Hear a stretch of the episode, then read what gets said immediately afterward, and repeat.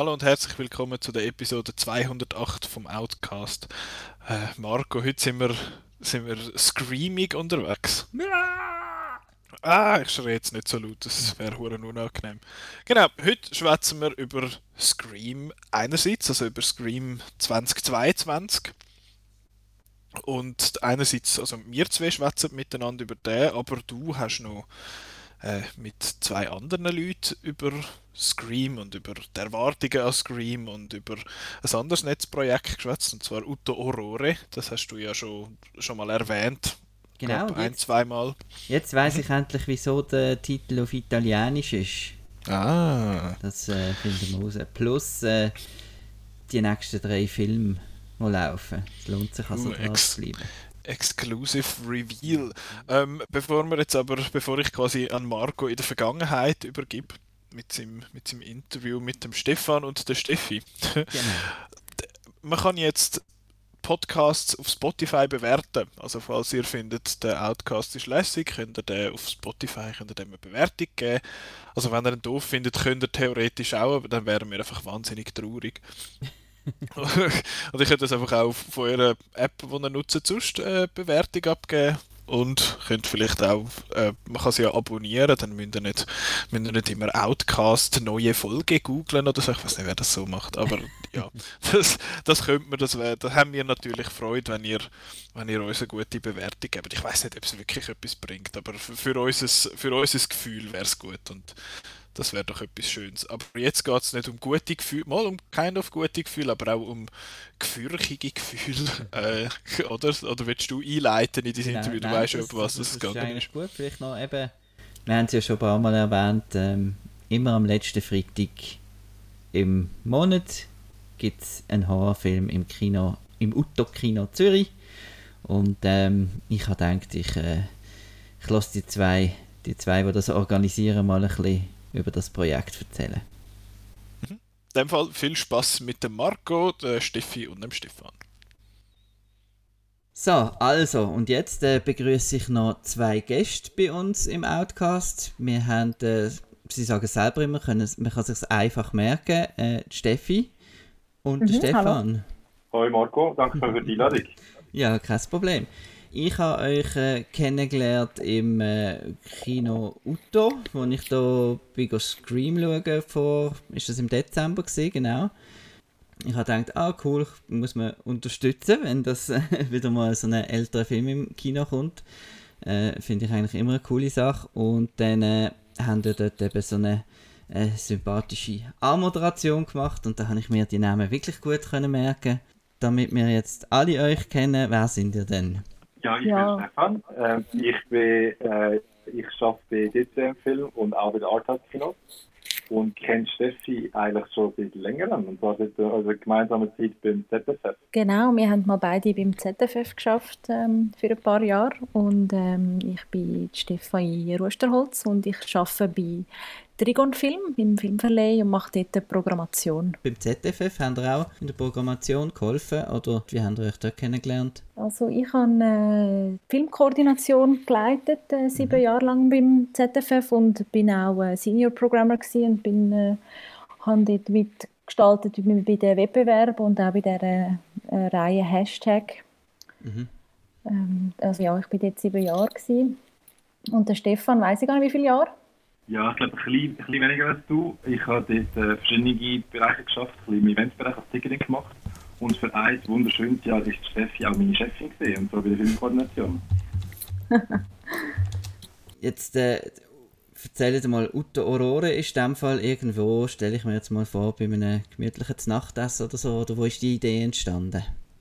Ja, also nicht bei mir Nacht, sondern bei einem ähm, Negroni ist die entstanden die Idee. Und zwar, äh, da wir eben beide in der Filmbranche arbeiten, die, in, ähm, sind wir äh, in Venedig am Filmfestival gewesen und tauschen uns regelmäßig ein bisschen aus über die Branche und haben eben auch natürlich beruflich miteinander zu tun.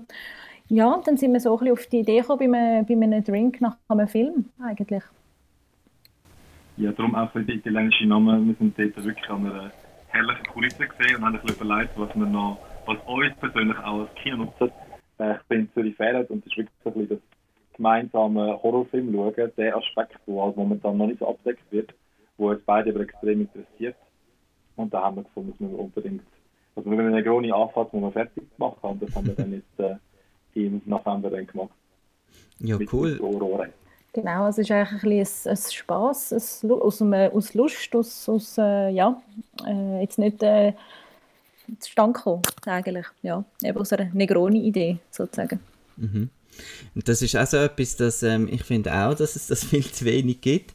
Man denkt sich immer so, ich schaue auch so recht viele Filme, wo man so äh, eben vielleicht selten davon gehört hat, so B-Movies und so weiter, alte aus den 80er, 70er. Und ich denke mir immer, das wäre so cool, wenn das mal, äh, man das im Kino könnte schauen. Ich äh, spreche da zum Beispiel das New Beverly an, das Kino von Quentin Tarantino in, äh, in Los Angeles, wo ich mal hat können sein, äh, wo, wo wirklich dann auch noch so alte Werbungen vorher zeigt und nachher noch so ähm, und immer ein Double Feature macht. Und ähm, ja, im Raum in der Schweiz fehlt das einfach noch, einfach auch noch ein bisschen so. Und ähm, wir sind ja bei der Filmauswahl. Ihr habt ja bis jetzt äh, ähm, Scream, Shining und Suspiria gezeigt. Und das sind doch so ein bisschen, muss man sagen, so ein bisschen die, die Klassiker, oder? Ihr da ausgesucht haben. Ist das jetzt mal gesehen zum ähm, zum Glückli anlocken oder ist, ist, ist so ein bisschen ein Konzept, dass man so ein bisschen die Klassiker, wo man wo viele Leute vielleicht noch nie im Kino gesehen haben, dann eben auf der, auf der Leinwand mal gesehen. Oder haben einfach mal ein bisschen die Leute noch ein bisschen, ein bisschen kuriosere Filme dann reinzuführen, sozusagen? Also es hat sicher mehrere Aspekte. Auf der einen Seite sind wir sicher ein bisschen, haben wir auch ein bisschen unsere Filme, die wir mega selber sehr cool finden, äh, programmieren und eben auch der Aspekt, dass wir es selber auch noch nie auf der Leinwand gesehen haben und, und haben wollen auf der Leinwand sehen, also auch ein bisschen uns eigen nutzen, dass wir dann auch noch mal schauen können. Ja. Ähm, ja, Stefan, willst du noch etwas sagen dazu? Ja, ich glaube, das, das, ist, hat mega Spaß gemacht. Der Stream ist, ist vom Publikum her mega interessant gewesen. Das sind fast alle sind jetzt jung gewesen, um den jemals im Kino gesehen zu haben. Und das ist wirklich ein cooles Erlebnis gesehen. Und die Idee ist dann sicher, dass man, wenn man sich ein bisschen etabliert hat, wenn man wirklich auch, also auch die Idee, dass man eine Community aufbaut, wo da immer sich zusammen wieder kommt, wo man auch noch einen Drink an der Bar nachher nimmt, äh, dass man dann durchaus auch ein bisschen wilder werden, ein bisschen experimenteller. Das ist durchaus das Ziel. Und jetzt am Anfang haben wir da einfach mal ein bisschen paar Klassiker ausgewählt, aber da, da werden wir schon noch ein bisschen verrückter werden. Und ja, du hast vorhin noch gesagt, wegen Kino. Ich glaube, das Uzo-Kino ist da wirklich das perfekte Kino für die Reihe. Ähm, älteste Kino in Zürich und es ist einfach nur von der Fassade mit der, mit der Maske und dem allgemeinen Auftreten vom Uto haben wir da, sind wir da mega glücklich und ich glaube, es ist extrem stimmungsvoll, dort zusammen Horrorfilme zu schauen. Mhm. Und ich muss zugeben, ich bin nie vorher im Auto gesehen. also das ist mein, mein erster oben im Auto gesehen. Weil im Auto laufen ja sonst, glaube ich, Filme amix, nachdem sie schon noch immer anders gelaufen sind. Sehr oft, oder? Ja, genau. Genau. Und da wird in Zukunft mehr ändern, ein bisschen mehr ein bisschen so Events machen und das ist mhm. für ist da ein Aspekt von diesen Sachen, ja. Ja. Nein, ich habe es wirklich cool gefunden. Es ist wirklich so, ähm, eben, es hat so seinen, seinen ganz eigenen Charme irgendwie.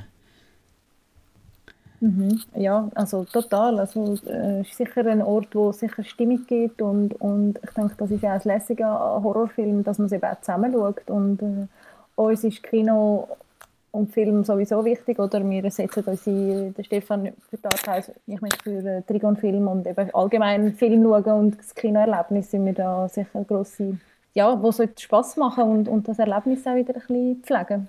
Mhm. Haben jetzt gerade gesagt, Trigon und Arthouse tut man ja eigentlich normalerweise eben nicht so vielleicht mit Horror ähm, verbinden. Obwohl in den letzten paar Jahren ähm, ist eigentlich, haben Sie das auch so ein bisschen beobachtet, dass äh, das, das ganze Horrorgenre ist eigentlich fast ein bisschen salonfähig geworden, kann man das so, so sagen? Ja, das finde ich schon, ja. Es ist vor allem im Arthouse-Bereich gibt es da sehr, sehr spannende Sachen. ähm, wo, wo ein bisschen mehr Aufmerksamkeit bekommen als, als vorher. Das würde ich absolut zustimmen. Wo ein bisschen wegkommt von diesen reinen Trash-Aspekt und auch an Festivals äh, sehr gut äh, ankommt. Mhm. Was ist denn bei euch so der, der Film gesehen oder wie, wie, wie sind ihr äh, äh, auf das Genre also Fan geworden? Es gibt ja, es gibt ja eben immer noch viele Leute, die sagen, ja, Horror schaue ich sicher nicht. Und dann gibt es die ganz angefressenen und dann gibt es die irgendwo dazwischen.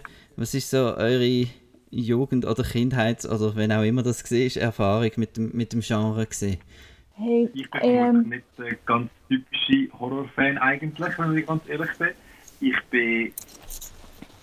Für mich ist es sicher der erste Horrorfilm, den ich gesehen habe, ist «Saw» gesehen.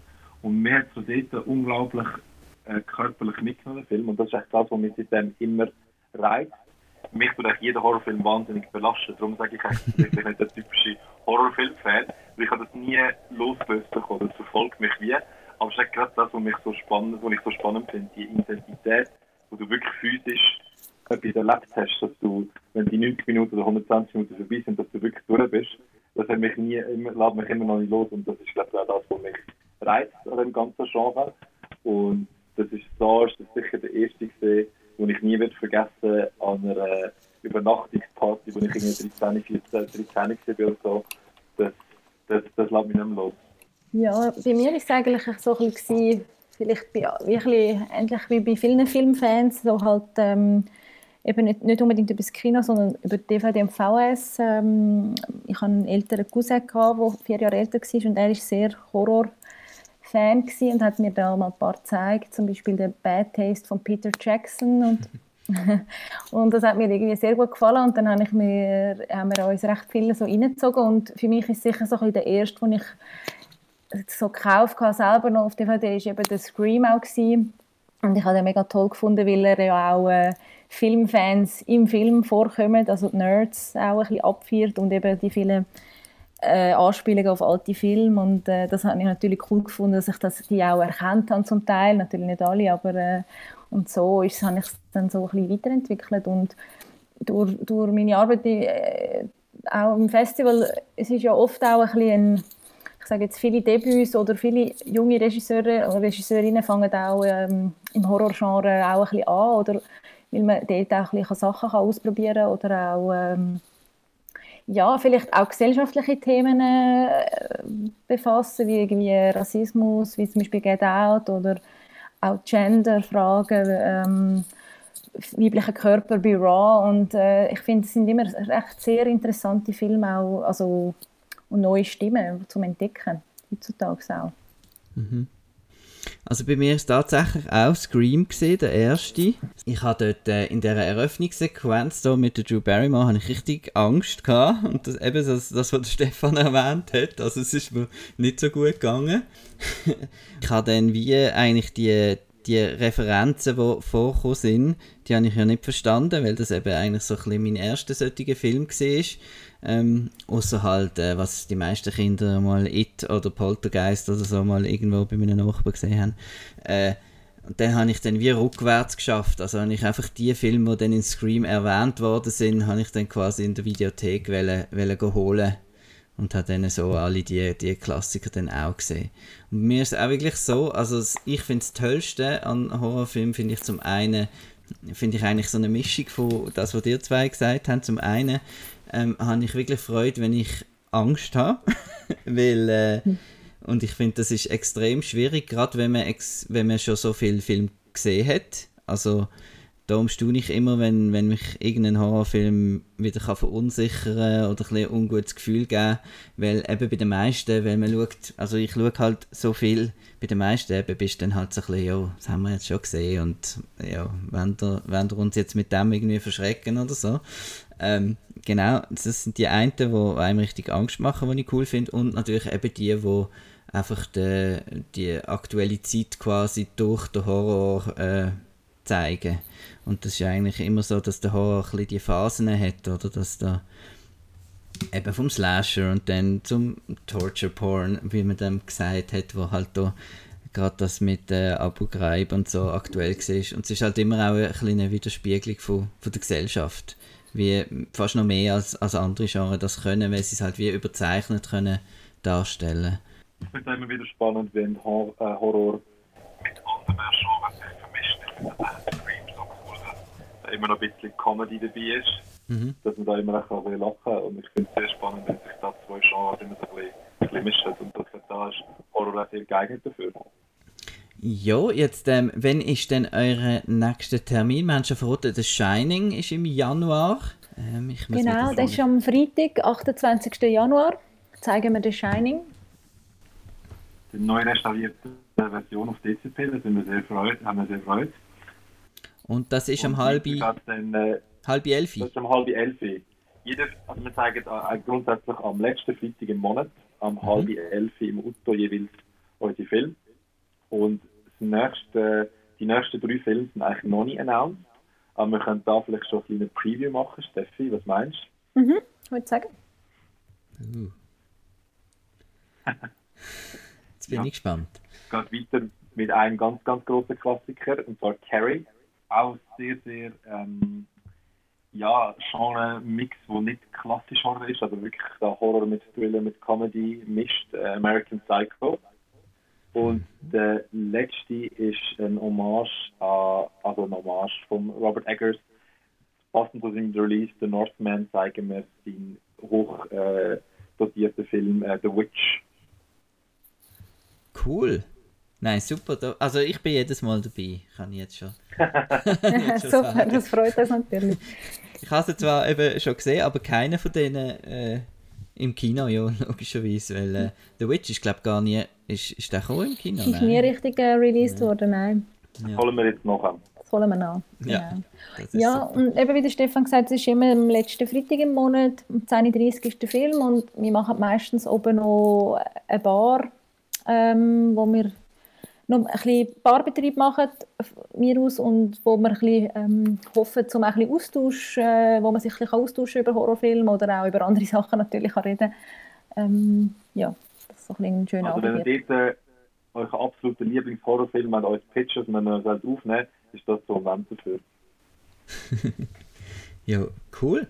Und äh, das kann man, das ist im normalen Kinoprogramm auch publiziert dann und auf der, haben wir noch eine Facebook-Seite, glaubst Wir haben eine Instagram-Seite Mhm. und zwar uto.orore. Super, ja, wir tun das dann unten dran beim, beim Post vom Podcast, wir das alles verlinken, dass ihr da gerade direkt könnt draufklicken und euch könnt informieren, was denn so läuft. Also von, von mir und äh, auch vom Kollegen, der dabei war, ist äh, sicher eine Empfehlung. Ja. Ähm, jetzt äh, habt ihr noch ein paar, ein, zwei Horror-Geheimtipps, wo vielleicht wo wir vielleicht noch nicht davon gehört haben, weil ihr, ihr arbeitet ja eben ein auch im, im Arthouse-Bereich und ich finde es auch immer spannend, zum Beispiel Horrorfilme mal ein bisschen aus anderen Ländern oder so. Also ich will euch jetzt da nicht äh, Pressure machen, aber äh, gibt es da irgendetwas, wo ihr findet, das müsst ihr gesehen haben, das habt ihr sicher noch nicht gesehen? Hey, also ich denke, die, die total ähm, Supernerds sind, ist wahrscheinlich schwierig, zum einen Geheimtipp äh, abzugeben, habe ich das Gefühl. Ähm, ein Film, den ich sehr toll gefunden habe, ähm, ist «The Under the Shadow» von Babak Avari. Er ist 2016 rausgekommen. Der ist ein, ähm, auf Farsi. Ich weiß nicht, ob du den gesehen hast, Marco. Nein? Ähm, ist so ein- eine Art ein psychologischer Horror. Er hat, äh, ist in Sundance ist er gestartet. Ich glaube, mittlerweile kann man ihn sogar auf Netflix schauen. Ähm, den finde ich wirklich eine sehr Entdeckung. Er geht wirklich so in den psychologischen Horror à la Polanski, aber auch Kubrick. Und äh, er verarbeitet ein bisschen den Golfkrieg. Das ist wirklich super gemacht und das, es ist ein Debütfilm. Den finde ich sehr toll. Und ein Film, wo er ist wirklich nicht Horror, aber ich, er tut, ähm, ist ein Film von Trigon. Ich will da nicht zu viel Werbung machen, aber der heißt Atlantik ähm, aus Senegal und dort wird eigentlich die Flüchtlingskrise anhand von kommen Zombies vor. Ähm, also wenn man mal einen Film aus Senegal will schauen, kann ich den sehr empfehlen. Ist aber nicht klassischer Horror, sondern äh, eigentlich mehr Drama, aber es ist mit Zombies. Von dem her. Lohnt sich zum Auschecken. Ja, von mir, eben, ich, ich, bin, ich bin wirklich großer Fan von The Witch. Ich, ich gehe davon aus, ich habe vielleicht schon ein paar gesehen. Das lohnt sich aber definitiv nochmal anzuschauen, für die, die es vielleicht auch ein bisschen verpasst haben. Das ist finde ich wirklich, ist einer meiner Lieblingsfilme der letzten Jahre. Und was ich auch letztens zum ersten Mal geschaut habe, ist äh, The Green Inferno von Eli Roth. Das ist. da habe ich mich nicht getraut. das, ist wirklich, das ist wirklich recht kontrovers. Es ist, äh, wer den Eli Roth kennt, wo übrigens auch ähm, ja, den Glorious Bastards mitgespielt hat. Es ist wirklich ein sehr, sehr brutaler Film, aber ich habe den geschaut und es ist fast so brutal, dass es fast auch wieder ein bisschen lustig ist, dass es so übertrieben ist. Ähm, aber das kann man definitiv mal, wenn man seine gemütliche Daheim oder ein bisschen, ein bisschen stören, dann kann man das sich definitiv mal antun. Ja, und äh, ja, von mir... Was ist deine? Von, ich muss auch noch einen haben. Ja. Ähm, also ich habe... Ähm, wir haben eben schon ein paar Mal ein bisschen das Thema gehabt, von dem her kennt man alle meine Tipps schon. Ich habe jetzt aber ähm, im Hinblick auf Suspiria habe ich noch den Phänomena geschaut. Hm. Ähm, vom Argento. Und das ist äh, gerade ein bisschen wegen der, wegen der Schweizer Connection ähm, ist das auf jeden Fall sehr sehenswert. Er ist in der Schweiz gedreht worden und hat auch schweizerdeutsche Dialog drin in der ähm, Originalfassung. Und ähm, ich würde mal sagen, wem Suspiria noch nicht crazy genug war, ist, der ist wirklich crazy. Ich weiß nicht, habt ihr ihn gesehen? Mit der Jennifer Connelly. Hm. Ähm, ich habe nie gesehen, aber noch nachhalten darf. Weil, mhm. äh, ja, da hat es einen Wissenschaftler mit einem Aff äh, und es zieht irgendwie alle Beine an und es ist einfach, einfach völlig abstrus und ähm, die Geografie stimmt natürlich überhaupt nicht, was natürlich auch immer lustig ist, wenn sie dann plötzlich irgendwie in Zürich Paradeplatz sind und nachher sind sie wieder irgendwo im Berner Oberland und äh, das mit einer Busfahrt. Äh, und äh, nein, also da habe ich sehr, sehr cool gefunden. Auch die Musik wieder von Goblin ist, ist wieder extrem ja, cool. cool. Und ähm, ja, das sollte man also unbedingt mal schauen. Dann äh, machen wir noch einen kurzen äh, Ausblick auf äh, Scream, wo jetzt ja der fünfte Teil äh, startet. Wir haben im Anschluss an das Gespräch äh, dann noch äh, die Review von mir und dem Nicola. jetzt, ich finde es noch ein bisschen speziell, weil ja Scream 4 ist, glaube ich, etwa so 10 Jahre her oder so. Und ich weiß das auch noch gut. Und auf Scream 4 ist aber damals nie so irgendwie der Hype gemacht worden, obwohl auch ein gewisser Abstand zum dritten Teil war. Und jetzt, äh, so in der Zeit von diesen äh, Legacy-Sequels, um irgendein so komisches Wort zu übernehmen, was da um die Legacy-Figuren und die Nostalgie halt wieder geht, ist der neue jetzt trotzdem recht gehypt. Und ähm, ich bin dementsprechend auch langsam ein bisschen gehypt. ähm, vor allem, wenn man, wenn man wieder da die, die coolen Charakterposter gesehen hat von den F. Campbell und David Arquette und so. Das ist halt schon, sind halt schon Figuren, die mir sehr ans Herz gewachsen sind. Gewisse Angst natürlich ist auch da, weil äh, der Wes Craven ja nicht mehr unter uns ist, leider. Plus es ist auch nicht mehr der gleiche Komponist und äh, der Kevin Williamson hat es auch nicht geschrieben und ähm, ja, darum habe ich doch so ein bisschen, äh, ich bin cautiously optimistic, würde ich jetzt mal sagen. Ähm, wie, wie seht ihr das so? Freut ihr euch auf, den, auf das Spoten-Sequel? Also, mir geht es ähnlich wie dir. Ich bin, ich will es sicher sehen ähm, und bin gespannt. Aber ja, dass natürlich die jetzt, weiß Craven und äh, Kevin Williamson fehlen, ja, macht mich nicht ganz so euphorisch vielleicht, aber wir werden es sehen. Ich bin gespannt. Also ich kann mich erinnern, ich bin damals, wo das Vieri kam, recht kritisch vorher. Ich habe gedacht, das, das, das, das kommt nicht gut und bin eigentlich recht positiv überrascht vom Vieri. Ähm, von dem her stimmt hoffentlich zuletzt. und habt ihr äh, Ready or Not, habt ihr gesehen, den der Vorgängerfilm von diesen zwei Machern, wo ich jetzt den Namen nicht gerade auswendig weiß. Nein, habe ich nicht gesehen. Dann ist das auch noch ein Tipp. Nein, der ist, der ist wirklich cool gewesen. Habe ich gefunden. Es geht so um ein, ein Versteckspiel bei einer reichen Familie, äh, wo äh, jemand rausstehend, ich weiß jetzt nicht mehr genau, ob es die Verlobte ist oder so, in die Familie halt neu dazukommt und dann äh, ziehen sie so Lösli, was sie heute oben spielen und dann ist es Versteckkissen. Aber natürlich mit dem Twist, dass äh, wenn man jemanden findet, dann äh, wird er umgebracht. Und dann, äh, es behandelt dann auch so ein bisschen die, so ein die Oberschicht und weil sie halt aus einer anderen Schicht kommt, genau, und da die dekadente Oberschicht, was sie dann jagt und so. Und ist auch recht cool eigentlich. Und von dem her glaube ich eben schon, dass die das mit genug, genug Liebe zu den, zu Originalfilmen werden äh, inszenieren. Ja. Äh, also die Sequels von Scream, du hast gerade gesagt, Vieri hast du äh, auch überraschend cool gefunden. Wie, wie, Steffi, wie stehst du zu den Sequels? Also ich weiß noch damals, das 2 ist so mega schnell wieder schnell gekommen. Also das ist gerade ein Jahr nach dem 1 gesehen. Und äh, da bin ich noch voll im Hype gesehen und äh, das 2 finde ich auch sehr, sehr toll.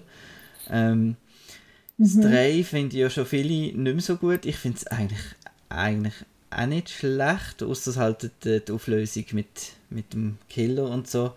Und ich habe dann das Vieri, wo man dann auf das, das Social Media Thema und so, ist eine gute Idee gewesen, aber da ist also wirklich, habe ich gefunden, ein bisschen, einfach eine kleine Wiederholung sonst gesehen.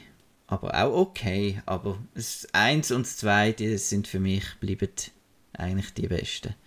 Mhm. Ja, also mir, mir geht es wirklich auch ein wie dir. Ich habe zwei habe ich auch wieder sehr, sehr toll gefunden. Vor allem auch die Szene im Tonstudio, finde ich, mhm. habe ich recht genial gefunden.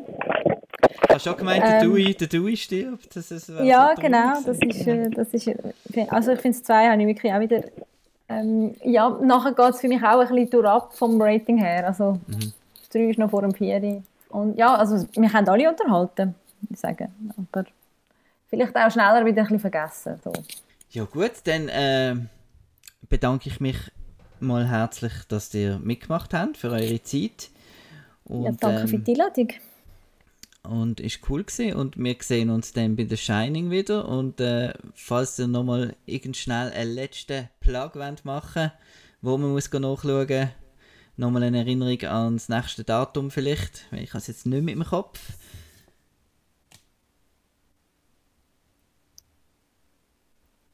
Glaube, der Stefan ist verschwunden. Ah, ja, also dann, äh, das ist am Freitag, 28. Januar, um 10.30 Uhr.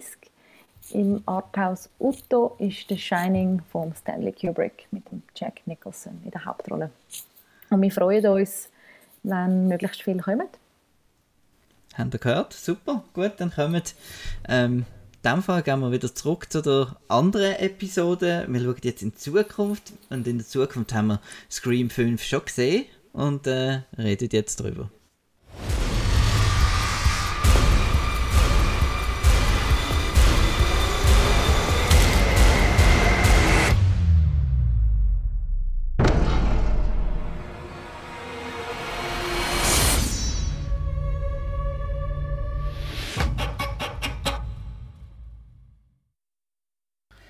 Ja, jetzt haben wir so ein bisschen gehört, was, was, was wir, also was ich und äh, der Stefan und Stefanie ähm, erwartet vom neuen Scream. Ähm, was hast du erwartet vom neuen Scream? Du bist ja, glaube ich, jetzt ein bisschen frisch an die Reihe gekommen, durch mich sozusagen. Ja, das ist richtig. Äh, ich habe ich hab geschaut, das sind fast schon bald zwei Jahre her, wo wir den erst geschaut haben miteinander. Und du hast ja mir nachher so sukzessive, hast du mir ja nachher die anderen gezeigt und jetzt habe ich alle gesehen. Und ich finde, den, den ersten finde ich großartig, der ist super. Der ist, eben, ich finde, er ist richtig gut als, als Slasher, als Horrorfilm in dem Sinn, aber ich finde, er hat auch gerade, er ist, er ist gut als, wie sagen wir, so ein bisschen Dekonstruktion von, von dem Genre, finde ich, das lässig. Die nachher sind alle unterhaltsam, finde ich, sind alle noch glatt, aber die sind ein bisschen bei mir verschmolzen zu einem großen Film, der, vom 2 bis zum 5, äh, bis zum 4. Und, aber das Eis sticht recht aus. Ich finde das Eis. hey, das war schon unbeabsichtigt. Ähm, ja, das ist, der finde ich ist schon, der erste ist schon massiv besser, finde ich, als der Rest. Und ich bin jetzt an 5. so ein bisschen weiß nicht genau, wie er an will. Eben, das ist ja so ein bisschen neumütig, dass man jetzt ähm, die Sachen rebootet oder aber eben doch nicht so recht und dass man äh, ja, zu dem Thema kommen wir dann noch, dass man noch die Legacy Characters so ein bisschen muss dazu nehmen und dass man die Übergabe irgendwie kann machen. Ich finde es aber lustig, weil das, das ist eigentlich ja schon in Scream 4 so ein bisschen passiert. Also wenn ich mir überlegt habe, hat Scream 4 eigentlich fast auch so ein bisschen das gehabt von ähm, ist jetzt hier eben wieder eine neue Crew und wir holen jetzt die, die es schon erlebt haben, Mhm. für eine Expertise hinzu. Und das ist jetzt eigentlich fast nochmal noch mal Okay. das, oder? Ich habe das 4 so nicht mehr in Erinnerung gehabt. Aber ich habe auch nur noch mal das Eis, das Eis noch mal geschaut, jetzt bevor der neueste gekommen ist. Ja, aber die Erwartungen so ein bisschen... Ja, ich, eben, ich habe ja vorab ein bisschen, bisschen etwas gehört. Es hat auch so ein bisschen Vorschusslorbeeren gehabt. Der ist, bei dir und beim, beim Chris ist er sehr gut angekommen, der PV. Und auch sonst hat er eigentlich gute Bewertungen gehabt. Und darum bin ich eigentlich mit einem positiven, wie sagen wir, Ausblick in den Film rein. Und ich möchte an dieser Stelle noch schnell ein kleines Shoutout geben als Kiwi zu Winterthur. Das ist äh, plötzlich äh, das Jahr mein Go-To-Kino geworden, weil sie jetzt äh, praktisch jeden grossen Film, in einem, auch wenn es in einem kleineren Saal ist, zeigen sie den auf Englisch. Es hat nicht immer wahnsinnig viele Leute, aber es, eben, es ist irgendwie am, am 5, halb 6 Uhr am Nachmittag irgendwie, oder um halb 9 dann in einem kleineren Saal und ich finde das super. Hat offenbar dort einen, äh, einen Wechsel in der Geschäftsleitung gegeben, wie mir die nette Frau an der Kasse äh, erzählt hat und ich unterstütze das sehr, ich finde das super, dass Kiwi zu Winterthur das macht. Bis jetzt habe ich immer gedacht, oh, das hat 10 Säle und immer nur alles auf Deutsch siebenmal am Tag, das schießt mich ein bisschen an. Und jetzt habe ich ein, ein weiteres Kino in Fußnähe, also in, in Fußmarschnähe, darum schaut auch das, Ki äh, das Kiwi. Super Sache.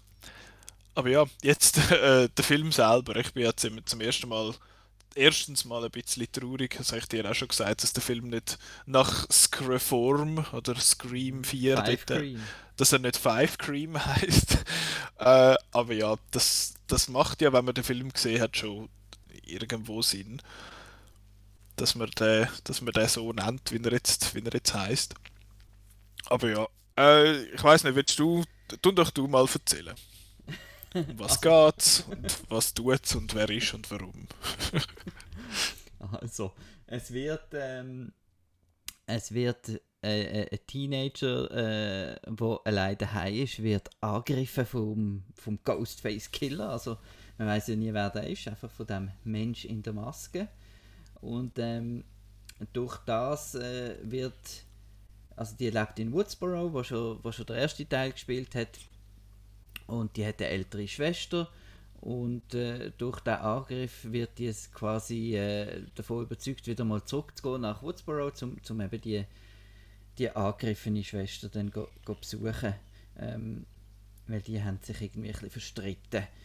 Und dann, äh, ja, ähm, es kommt wie es kommen muss, es, es kommt zu weiteren, weiteren Opfern.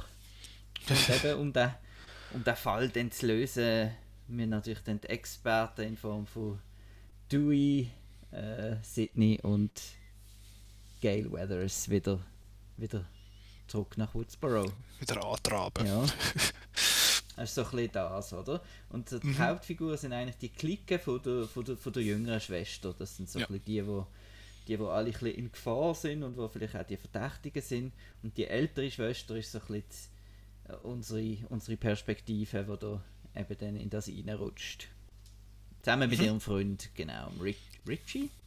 Richie, genau, gespielt vom äh, Jack Quaid und der Sam, die Hauptfigur in dem sind gespielt von der Melissa Barrera, die wir ja kennen aus In the Heights. In the Heights. Genau, äh, der Jack Quaid, für die, die jetzt noch nie gehört haben, der Name vielleicht bekannt aus The Boys von Amazon Prime. Und hat einen berühmten Papi. Genau, Der Dennis. Der Dennis. Und berühmte Mami. I- Wer ist die Mami? Meg Ryan. Eben, gell? Ich bin jetzt gar nicht sicher. Ich habe jetzt gefunden, ich sage lieber mal noch nichts. Oder dass ich dann nicht, nicht dass ich noch ein Zeichen auslasse. Aber ja. Jetzt ähm, Spoiler mal vorab, also nicht für den Film, sondern für wie die Diskussion vermutlich wird laufen. Der Marco und ich haben schon ganz, ganz einen kurzen Austausch gehabt zum Film, äh, nachdem ich ihn gesehen habe. Äh, ja, aber wir werden den Film nicht spoilern, zumindest nicht bis wir es sagen. Und ich möchte jetzt aber auch sagen, die Nachricht, die ich dir geschickt habe, Marco, das war auch ein bisschen ein Red Herring. Äh, es stimmt zwar, was ich dort drin gesagt habe, ich finde das, aber äh, es ist nicht alles, was ich, ich finde. Also ich bin dem Film positiv eingestellt, schlussendlich jetzt gegenüber, aber ich glaube nicht so, nicht so positiv wie der Rest.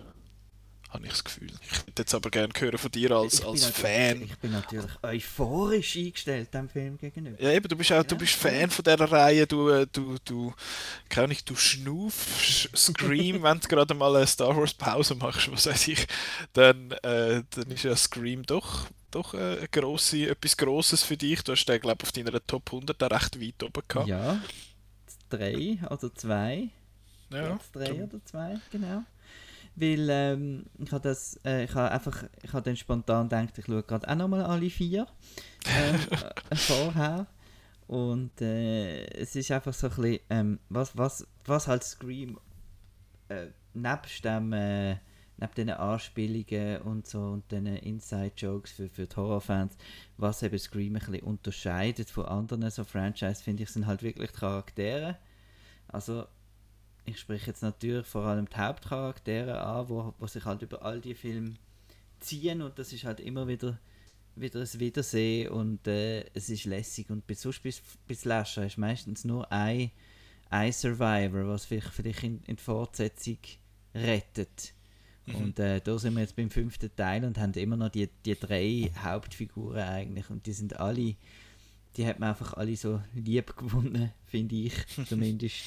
Äh, auch wenn sie natürlich äh, ein bisschen oberflächliche Figuren sind, aber sie sind doch ähm, von sehr guten Schauspielern gespielt, finde ich. Und äh, es ist wirklich, Sydney ist die Hauptfigur, ist so ein bisschen das, was mich so ein bisschen durch die Reihe treibt, weil ich finde, sie ist wirklich äh, eine der coolsten äh, Scream Queens oder was auch immer, eben weil sie halt nicht einfach nur eine Scream Queen ist, sondern sie ist halt auch proaktiv und genau, macht etwas und sie zeigt auch ein bisschen, ein bisschen Verletzlichkeit und, und so weiter. Und ja, ich muss sagen, bei diesem Film habe ich sogar äh, brillen.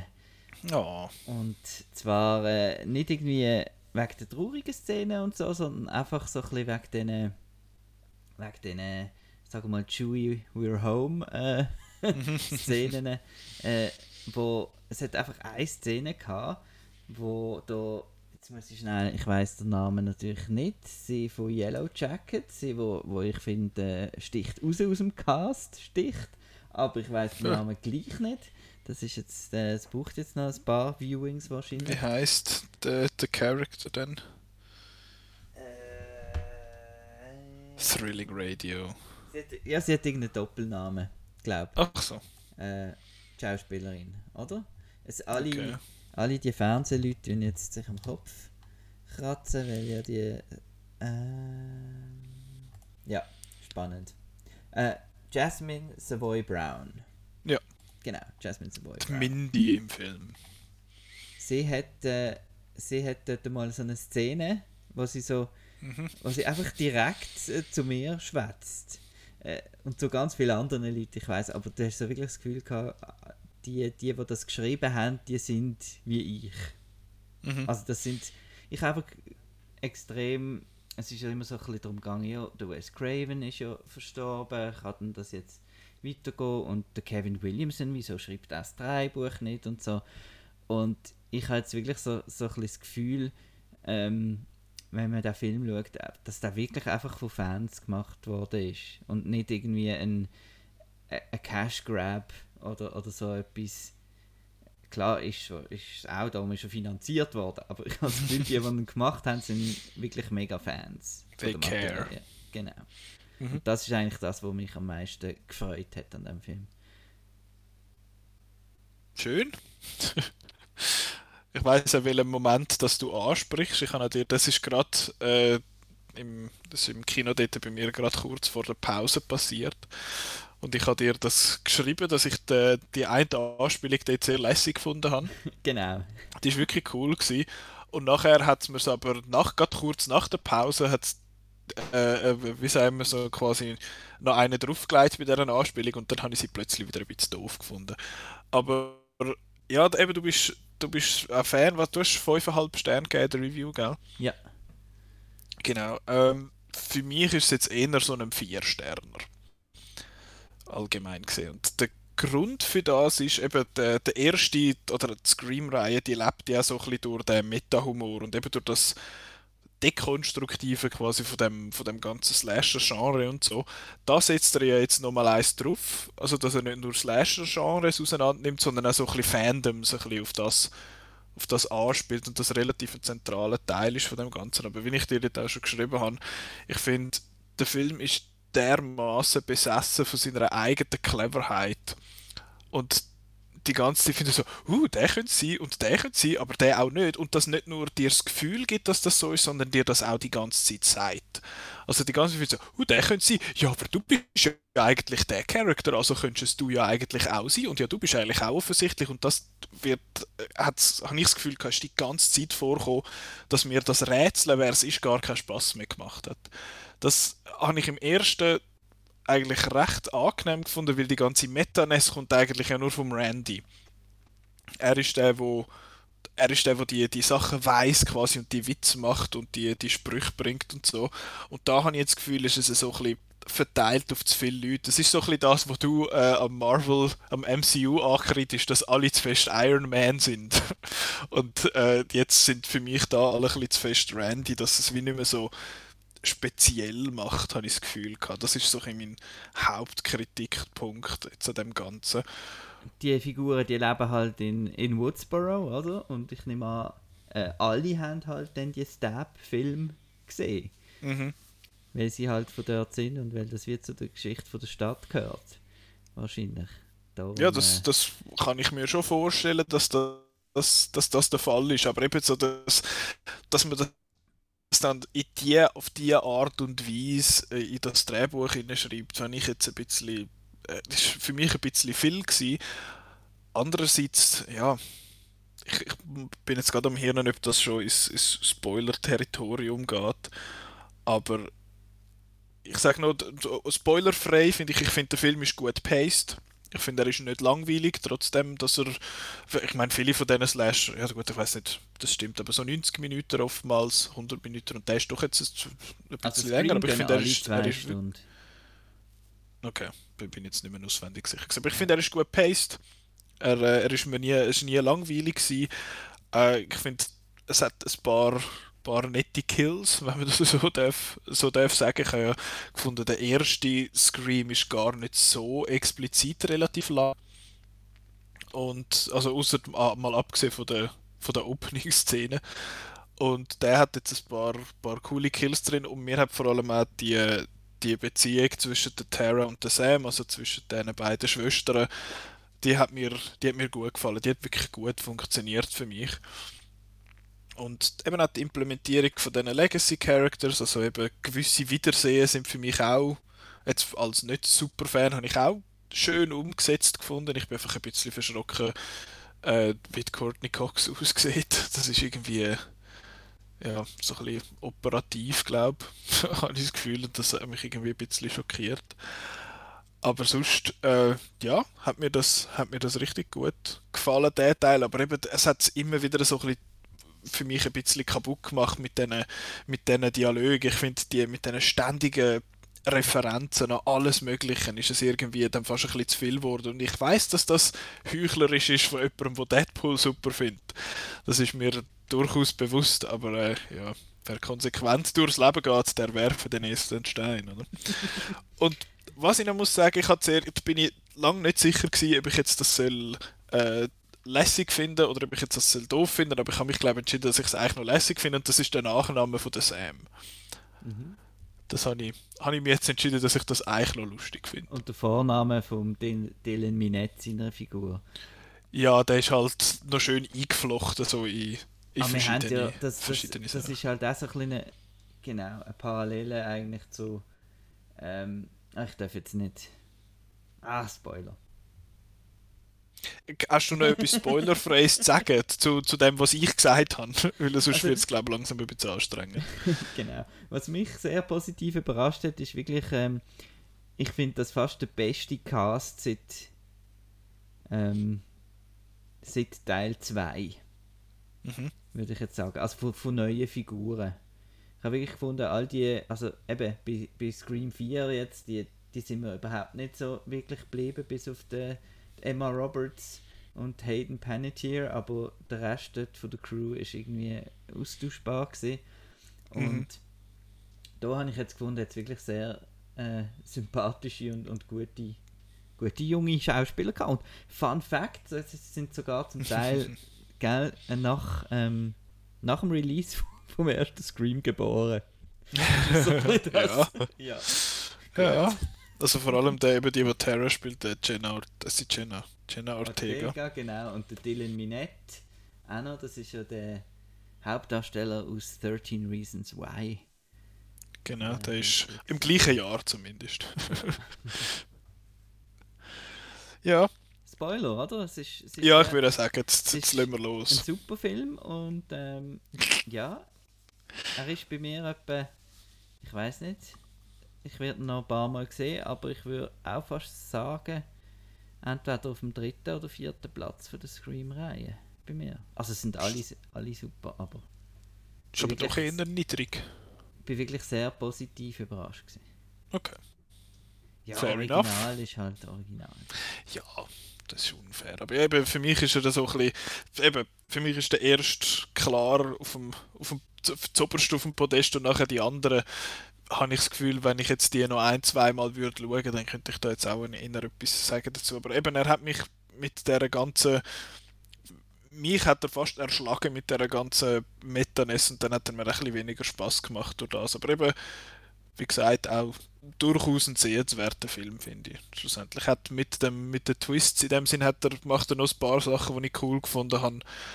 Aber ja, ich, zum genauer können über das schwätzen und nicht, nicht irgendwie müssen alle möglichen, alle möglichen Bullets ausweichen, wo wir da müssen dodgen. äh, voll, voll Spoilers. Also, Also, first, ja, ja, noch, noch mal schnell, ich kann nur noch schnell wollen anknüpfen. Wir Aha. sind jetzt zwar Spoiler, aber ich knüpfe es an. Wegen der Meta-Sachen, oder? Wieso, Ja. dass es mich jetzt da, wieso es mir jetzt da gefällt. Ist, es ist so ein bisschen auf ein...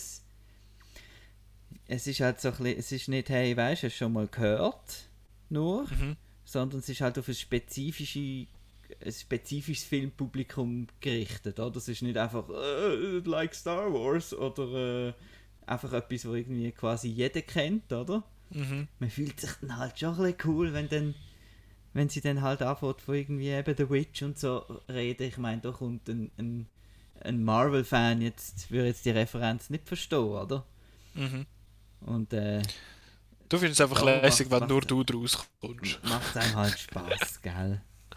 Nein, es ist halt Ja. einfach nicht, nicht, ja, es ist clever gemacht, finde ich. Ja, das ist glaube ich das, wo, wo unsere beiden, wie sagt man, Aufnahmen von dem Ganzen so ein bisschen auseinandergehen. Ich finde, er haltet sich für sehr clever. Aber ich finde dann einfach auch, weil ich jetzt äh, nicht most popular, äh, weil ich jetzt nicht die Liste von den Top 100 Box Office Horrorfilme angeschaut habe, sondern Top 100 von der, was weiß ich, Letterboxd Liste, bin ich jetzt bin ich jetzt voll cool und, und Teil vom Club und so.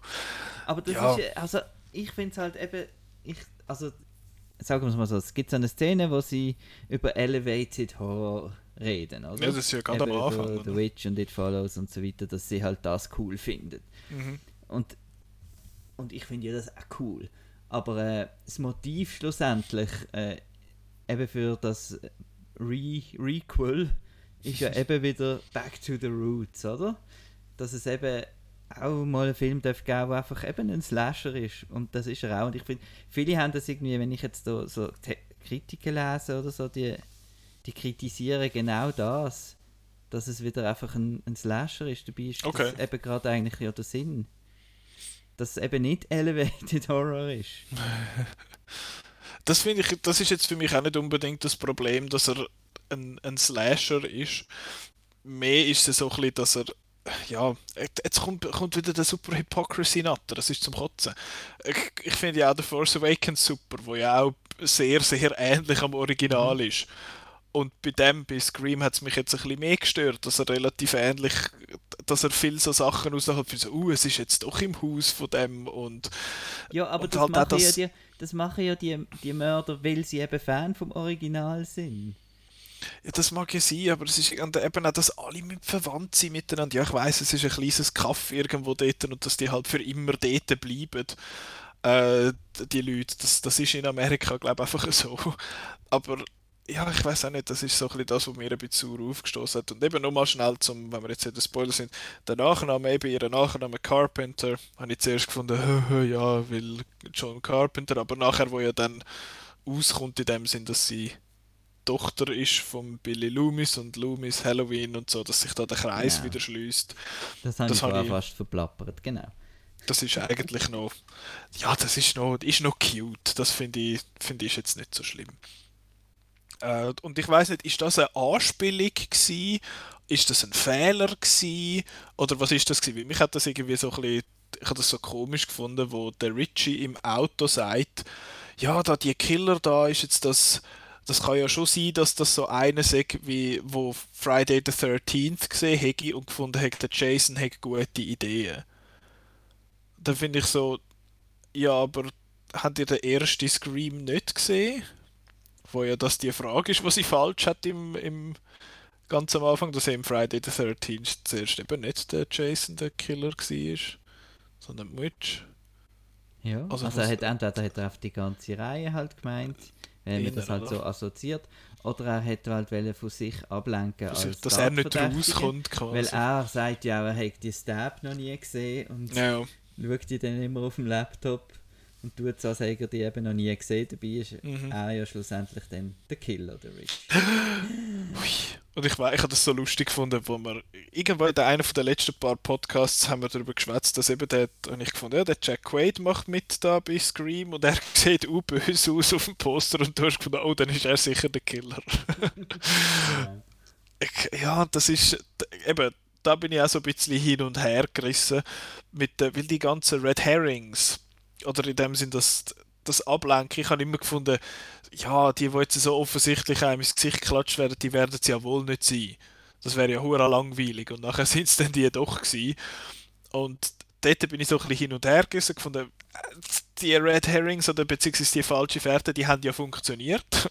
Mhm. Also können sie ja nicht unbedingt schlecht sein. Andererseits habe ich gedacht, nein, ah, von Anfang an, das wäre irgendwie lazy, wenn es jetzt gleich die wären. Also dort habe ich mich noch nicht so können entscheiden, wie ich jetzt das finde. Ich muss das noch ein mit mir selber verhandeln. das ist, äh, das ist ein bisschen, ja. Und wenn wir schon, wenn wir es vorher schon von dieser Metanes haben, was ich finde, ist, ist ein, eine Problematik bei dem, dass er jetzt so derart in das Meta-Zeug eintaucht, ist, dass er seine eigenen Fehler erzählt. Dass er auf seine eigenen Fehler wie hinweist und dass er wie sich selber dann auch so geil findet. Eben nur schon, dass sie, dass sie sagen, ja, nach dem fünften Stab-Film ist es nur noch der Abgang. Und ich finde so, haha, ihr seid selber der fünfte, also geht es nachher nur noch der Ab und so. Das ist so ein bisschen, ja, das, das hat mir dann irgendwie doch nicht so gefallen. Aber eben, wir haben vorher den rundum geschwätzt und eben da die, die Last Jedi Analogie quasi, eben, dass es ist so, ja, der Typ, der Knives Out gemacht hat und äh, dass er halt mehr oder weniger erzählt, was die Leute gehalten haben von Last Jedi. Das habe ich eigentlich noch, habe ich gefunden, das ist, ja lustig, ich finde eben Last Jedi lässig. Und nach der Pause kommt das, wo da dann die Videos schauen und, oder er schaut da das Video und findet so Hashtag Redo Stab 8 und so Zeug. Ich finde so, ja, es ist glaube ich angekommen. Hast du Aber- das nicht so schlimm gefunden? nein, und der Clip mit dem Flammenwerfer, der ist in all den Trailer, das ist so geil. äh, er schaut ja dann irgendwie Stab 8, wo der Ghostface Ja. irgendwie ein ärmelloses Hoodie anhat und eine goldige Maske so. Also ich ich finde das lässig. Ich hätte den Film gern gesehen. Ja, aber Ja. Genau, da ist ja dann eben, die, die späteren Stabs sind halt nicht mehr auf den Büchern von der Gail Weathers basiert und darum sind sie eben nicht mehr gut. Mhm. Oder? Das ist so ein bisschen das. Das haben sie auch schon, schon angetönt in Scream 3, oder? Mhm. Dort ist ja eigentlich auch schon ein Stab 3 ist eigentlich schon ein Seich gewesen. Okay. Laut äh, Scream 3. Dort haben sie ja gerade Stab 3. der Stab 3. Stab gemacht. Ray. ja. Genau. Ja. Nein, also ich, eben, ich habe da nicht groß etwas, etwas, etwas zu reklamieren. Ich habe es ein bisschen schade gefunden, dass, äh, dass Radio Silence, so nennen sich die Amix, die zwei Regisseure, ähm, dass sie halt äh, für mich halt ein von der riesigen, riesigen äh, Pluspunkte an Scream ist für mich halt der Marco Beltrami. der Mhm. Musik gemacht hat. Ja. Äh, weil bis, bis, bis zu Scream ist eigentlich der Slasher etwas gesehen, wo einfach so ein bisschen, eben das, das was wir halt kennen, so ein bisschen Keyboard-Musik eigentlich als Score und Mhm. recht billig und so. Und Scream hat wirklich äh, angefangen mit dem vollen Orchester, das, das so zu machen, wo wieder ein bisschen zurück an, an Bernard Herrmann, also an Psycho und so erinnert Mhm. hat, einfach noch voller und noch symphonischer und so was dann auch nachgemacht wurde, ist vor allem dann I Know What You Did Last Summer und so weiter. Und ja, er ist jetzt durch, durch den Brian Tyler ersetzt worden, weil der halt schon Großer Fan ihnen- bist du von dem. Nein, weil der halt schon mit ihnen zusammen geschafft hat und so. Und er macht jetzt da, also ich habe den, den, den Score gekauft, digital. Mhm. Ähm, jetzt denkt CD kaufe ich nicht gerade. Und habe ihn ein bisschen gelost und es ist einfach wirklich eine, eine gute Imitation von dem, von Marco Beltrán gemacht Okay. Aber es ist so ein bisschen wie, wieso denn nicht gerade so original? Aber ja.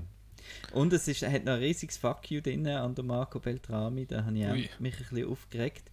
Äh, es ist ja so, dass in Scream 2 ein Stück aus Broken Arrow vom Hans Zimmer vorkommt, also im Dewey sein Thema. Das ist, ist so weird gesehen, weil wir haben ja Broken Arrow gerade im Jahr vorher gesehen im Kino und dann kommt da Broken Arrow Musik, äh, wenn, wenn der Dewey kommt. Und das ist so entstanden, dass das in der Testscreening anscheinend so gut angekommen ist, das Thema.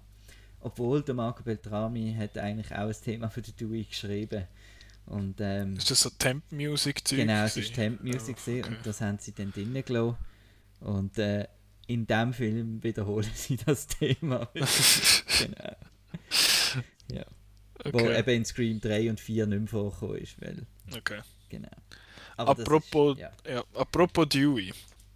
Yes. Du hast ja, du hast ja noch gefunden, auch dort in einem Podcast letzte, dass du den ersten, den ersten Track gelesen hättest und das töne so ein bisschen melancholisch traurig. Mhm. Also gängst du davon aus, dass wir von jemandem müssen Abschied nehmen ja. Und ist das auch gerade der Track gewesen, der dort gekommen ist? Äh, ich weiß gar nein, ich glaube nicht. Und auf jeden Fall der, der Dewey, der muss, hat müssen gehen. Und äh, Dort am Char Character, fast. ja, er ist, er ist immer so ein nicht. bisschen, er ist immer so, so nett gewesen Ja. irgendwie und so, der Good Guy halt. Und bei der Gale ist es immer so ein bisschen ein, so ein, bisschen Hin und Her gewesen. So, ja, sie ist zwar Teil von der Gruppe, aber einmal ist sie auch ein bisschen unsympathisch gewesen und Mhm. so. Und ja, das, das hat mir dann auch ein bisschen wehgetan. Andererseits hat der Film durch das dann das äh, etwas erreicht, was er hat wollen. Das weiß ich nicht nur, weil ich das gefühlt habe, sondern weil das der Film am Schluss dann auch noch muss sagen, äh, dass dann die Stakes da sind, dass man merkt, okay, da hat jetzt, da hat jetzt das Haupttrio nicht einfach Plot Armor, also im Sinn von oder halt wie so eine wirkliche Rüstung an, dass die Leute finden, ja nein, die kannst du nicht umbringen, die braucht sie ja noch für nächstes Mal. Und das habe ich eigentlich cool gefunden dass man das für den Effekt gemacht hat in dem Sinn und ich finde es ist auch stimmig er, er hat ja diesen dieser Gruppe das Leben gerettet dort Mhm. mit diesen Aktionen, obwohl es irgendwie ich habe noch gedacht, also, okay, jetzt schiessen sie dort hin und dann rennen sie davon, ohne die Masken abzunehmen und zu schauen, wer es ist und so. Ich fand, ja, da muss jetzt noch irgendetwas kommen. Äh, ja, wie, wie, wie hast du mit dem können umgehen? Ist das so ein bisschen Han Solo Force Awakens gewesen, oder? Also ich habe es einfach erwartet, ja. Also eben, dass, dass jemand stirbt. Und ähm, ich habe gefunden, sie haben es erstaunlich. Also es ist schon ein emotionaler Moment gewesen, aber sie Mhm. haben es nicht irgendwie in die Länge gezogen und so. Noch nachher mit irgendeiner Beerdigung und so weiter.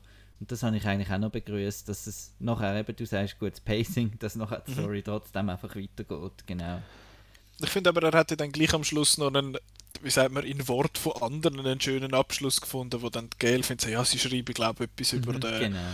über den Polizist quasi da, wo, wo da geschafft hat. Und wegen den anderen Legacy Characters, ich hätte es im Fall fast cooler gefunden, wenn die einzige Szene von der Sydney gewesen wäre, dort, wo sie das Telefon abnimmt und mit den Kindern am Spazieren ist. Ich finde so, I'm out.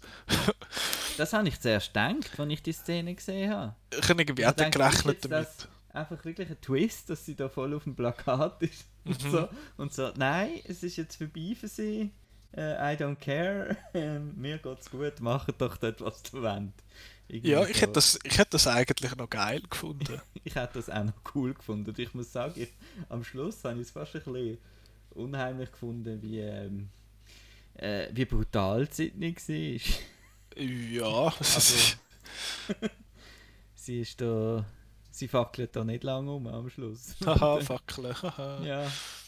Genau. Ähm, und der Dings, der Simon hat noch eine schöne Idee gehabt, ich habe mich mit dem auch noch kurz unterhalten zum Film gestern. Und er hat gefunden, so, ja, der, das wäre eigentlich noch cool gewesen, dann so eine Post-Credit-Szene, einfach wie Sydney mit ihren Kind spielt oder so.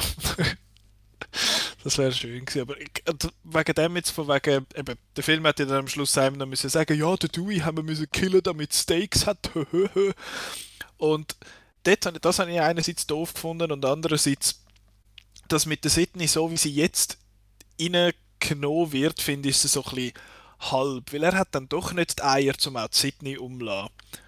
Und ich wüsste jetzt nicht, wie ich das gefunden hätte. Das wäre schon recht, das hätte man schon recht äh, schick müssen umsetzen in dem Sinn, weil sie halt jetzt so identifiziert wird mit der Marke Scream. Aber irgendwie hätte ich das, hätte ich das glaube ich noch cool gefunden. Wie, wie wärst jetzt du, stehst du dem Also gegenüber? ich habe auch gedacht, dass. Äh, ich habe gedacht, alle gehen weg. Also, Okay. ähm, also ich bin davon ausgegangen, dass. ich gehe nie davon aus, gell, dass es der letzte, der letzte Film mit dem Cast wird sein. mhm. Weil, weil sie ja im Vorfeld hast immer so ein bisschen gehört, ja, eigentlich, wenn jetzt der Wes nicht mehr dabei ist, äh, also gerade vor allem die, äh, die Neve Campbell hat das Mhm. immer wieder betont, dass sie eigentlich nicht mitmachen will, aber dann hat ihr das Drehbuch halt gefallen und so. Ja, das hat, ja, ja, der Lohn hat ihr gefallen. Ja, aber ja. Äh, Ist auch schön. ich meine, ich hätte jetzt wirklich erwartet, dass es mal wirklich den Generationenwechsel gibt. Und, Meinst du, äh, der kommt jetzt einfach in den nächsten zwei? Im nächsten Film stirbt Genau. Gail und im übernächsten stirbt dann Sydney. Und ich habe jetzt auch ein bisschen Angst, eben, dass, also so wie es jetzt aussieht, ist es doch nicht der letzte. Und, No. und was ich eben erwartet hätte, was ich auch extrem toll gefunden habe, toll gefunden habe, eben wenn, wenn Sydney auch, äh, auch gestorben wäre. Mhm. Aber natürlich Okay. auf irgendeine bedeutende Art und so. Und dass vielleicht noch ein Cameo für ihren Vater gekommen wäre, wo wir auch schon ein paar Mal gesehen haben in der Reihe oder so. Mhm. Und einfach so ein kleiner, kleiner Abschluss. Und so ist es jetzt eben wirklich ein, ist wieder konsequent, weil es ist wieder ein, es ist ein Requel und das, Ein Legacy-Sequel. genau, und das äh, geht wieder davon aus, dass es trotzdem noch weitergeht. Ja, genau. Das ist eben das, was mich dann auch so ein bisschen gestört hat an dem Ganzen, dass er sich wie über die Legacy-Sequels oder Requels lustig macht in dieser Szene und nachher selber aber genau das Gleiche macht. Das ist auch das, Das übrigens, ja- was ich am, am Deadpool äh, kritisiere, dass er sich über die Struktur von Superheldenfilmen lustig macht und es nachher selber nicht besser macht. Mhm, aber da Das- ist halt so, ja. dass es dass wie der Mör die Mörder eigentlich der, der Regisseur sind von dem von dem Film, oder sie sehen sich zumindest als das.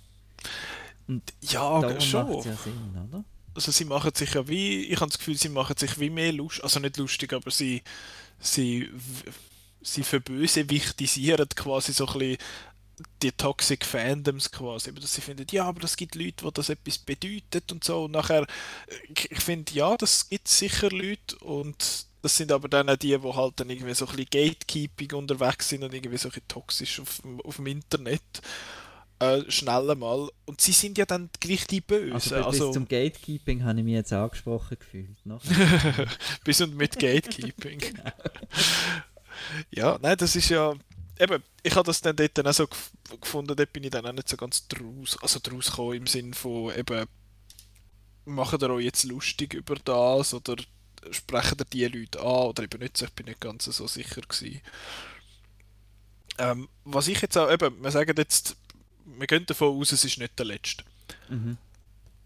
Wie, wie geht es jetzt weiter? Also ich meine, eben von wegen verwandt, verwandt miteinander, dass sie jetzt die verwandt ist vom Bösen, vom, äh, vom Bösen habe ich einfach so ein bisschen Rise of Skywalker Flashbacks gehabt. Somehow Billy Loomis returned. Ja, aber es war eine coole Überraschung, der Skeet Ulrich. Es war wirklich er, gewesen, gell? Es hat Ja, einfach ja. ein bisschen, es hat aber ein bisschen komisch ausgesehen. Wachsiges Gesicht, aber Ja, leicht wach. Ja, gut, das war auch immer nur in Spiegelungen und so Ja. zu sehen, gewesen, dass es nicht so auffällt. Aber eben, ich finde, die Sam eigentlich eine coole Figur als. Aber Ich finde sie spannend. Sie voll durch, ne? Eben, das finde ich eben echt cool. Dass man jetzt, wie vielleicht, dass vielleicht das kommt, was ich mir eigentlich von, äh, von den Star Wars Sequels dann irgendwann angefangen habe erwarten oder erhoffen in dem Sinn, dass die Hauptfigur irgendwann snappt. Und ich habe ja bei jedem Film, egal in welchen Scream, dass wir reingehen, ich habe immer gedacht, oh jetzt, das Mal ist sicher nicht äh, der Killer. Und ich habe das Gefühl, das wird nicht passieren, aber ich könnte mir vorstellen, dass das einmal passiert, jetzt, dass wie sie snappt quasi und dann rauskommt, die Sam ist die Killerin gewesen, weil sie ja doch das irgendwie in sich hat, die, die DNA. Das hat sie jetzt da ja auch gezeigt. Ja. genau. Relativ unverblümt, dass es dann vielleicht irgendwie äh, dann so einen Schwesterkampf gibt. Dass sie dann die Böse ist und Tara ist quasi die Hauptfigur, die Sydney-Figur in dem Sinn. Das fände ich eigentlich noch spannend. Ja. Also ich bin positiv eingestellt an einem Sequel mit, äh, mit denen, mit Sam und Tara, weil ich finde, Mhm. das sind coole, coole Figuren und ich hätte jetzt nie Mhm, voll. eben ein, ein Sequel gesehen mit irgendwie, wer ist da im, im Vieri alles dabei gewesen? Da frage mich nicht. Weiss, Eben, wie Also, gesagt, nein, alles ein bisschen ich weiss vermischt. vor allem nicht, wer überlebt hat, das ist das, ist das Problem. Ähm, Ja, Lucy Hale hat noch mitgemacht. ja, ja, aber das ist nur in der Eröffnungs... So, äh, Kristen Bell hat mal noch Ja, mitgemacht. das ist auch in der ich sehe nur, was da ist. Das Britt ist in Robertson, Film, Alison im Film, im Film, im Film. Genau. Ah ja, der Ding, die Hicks haben wir nochmal gesehen, das habe ich auch cool gefunden. Kurz. Dass, dass doch nochmal eine Figur aus, dem, aus den Sequels auch noch weiter, weiter ist. Genau, und Und Lemon Dings- Squares sind sogar angesprochen worden. Jetzt muss ich gerade schnell schauen. Die, ähm, die Mutter von diesen von den Zwillingen, Mhm. ist die auch im Original noch immer drin gewesen? Nein, aber die Schwester von Randy Ah, ist vorgekommen, Okay. der von, von Welcome to the Dollhouse. Ähm, oh, unser Lieblingsfilm. Genau. Gott, hab den, Martha. den, den habe ich verdrängt. Martha Meeks ist in Scream 3 schon vorgekommen. Ich habe eben gedacht, äh, sie machen einen riesen Twist und es ist der Randy unter der Maske. Das, äh, das wäre natürlich super gewesen.